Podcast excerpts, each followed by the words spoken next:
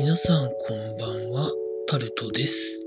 1月10日月曜日です。今日は祝日でございました。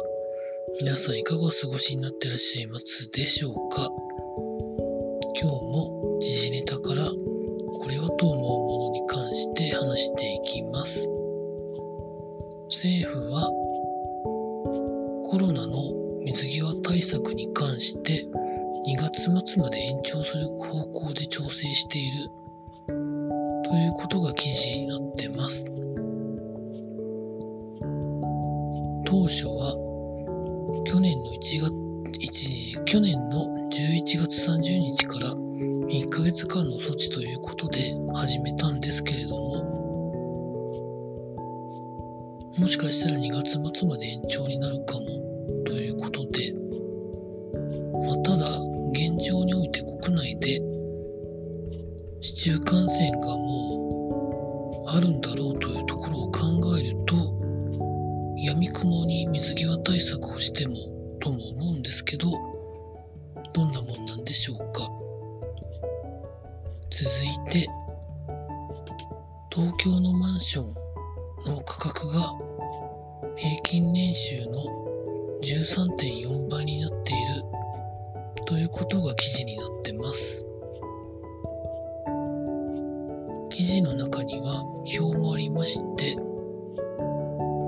現在の新築マンションの平均価格のグラフがあるんですが、今の価格が6529万円ということで、この価格は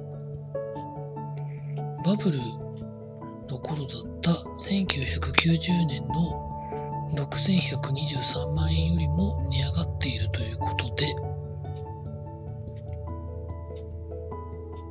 まあ、大体買いやすいと言われている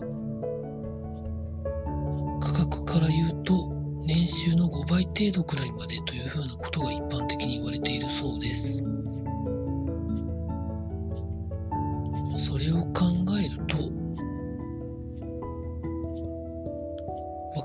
高くなってるのかな？そのくらいの値段になっても誰が買ってるんでしょうかね？なんて思うんですけど、高すぎるのか、買う人がいるからその値段になってるのか、海外の投資家が投資目的で買ってるのか、まあ、そのあたりはよくわかりませんけど、まあ、どっかでピークは来ると思うんですけどね。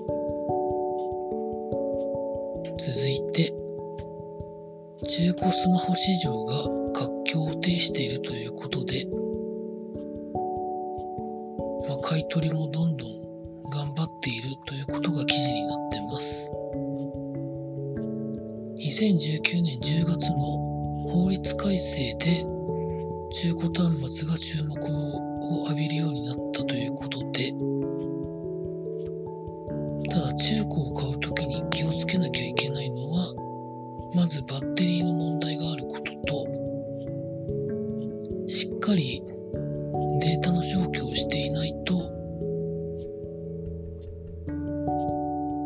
中古スマホを買って新しく SIM の契約をするときに面倒なことになるなどのトラブルに巻き込まれる可能性があるので気をつけていただきたいなと思っております。続いて経済のところに行きますと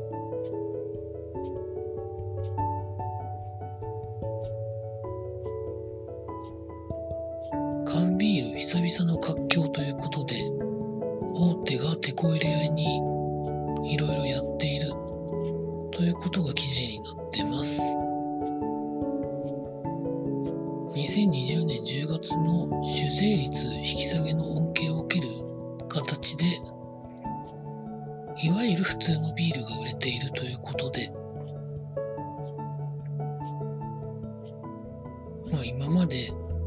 税率が影響してということもあって、いろんな形のビールが出てきてましたけど、どうなるんでしょうかね。あ朝日スーパードライも36年目で思いっきり刷新して変えるみたいな報道も出てたので、まだまだ活況が続くんでしょうかね。スポーツのところに行きますと、全国高校サッカー選手権の決勝が行われてました。青森山田高校と熊本の大津高校の対戦で、勝ったのは青森山田高校で3大会ぶり3度目の優勝ということで、まあすごいですよね。相手にシュートを許さないという圧巻ということなので、まあ、ただ、ここ、まあ、何年かの青森山田高校の動きを見てますと、高丸と宮杯のプレミアリーグでもものすごく活躍してて、夏の高校総体でもものすごくて、ということですよ。下手な J リーグの下部組織よりも強いので、というところはあったりするんですけど、ただ一番なんか納得いかないところは、青森県予選がスーパーシードになってるところぐらいですかね。続いて、さもう一つサッカーで、香川真司選手、パオクに所属されてましたが、ベルギーのシントトロイデンに加入するということで記事になってました。シントトロイデンといえば日系企業がオーナーの会社です。オーナーのクラブですけど、香川真司選手自身は強い気持ちを持って決断したというふうに発言されているということで、多分、日本に帰る可能性も少しはあったんじゃないのかなと勝手に思ったりもするんですけど、もう少しヨーロッパで活躍しているところを見たいなというのもありました。続いて、テニスのジョコビッチ選手が入国できるか全豪オープンに出れるかみたいな話は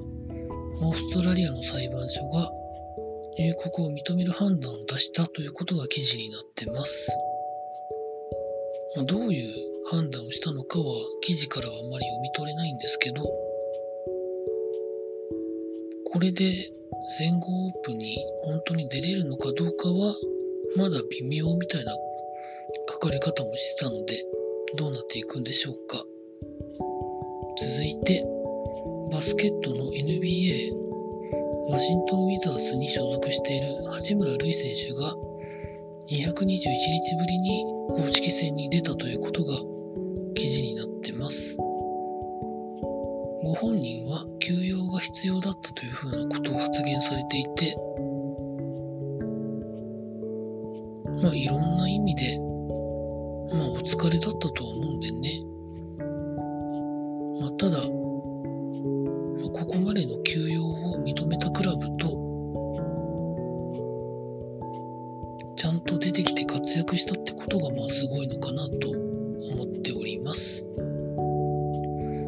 上そんなところでございました。明日からまた労働頑張りたいと思います。以上タルトでございました。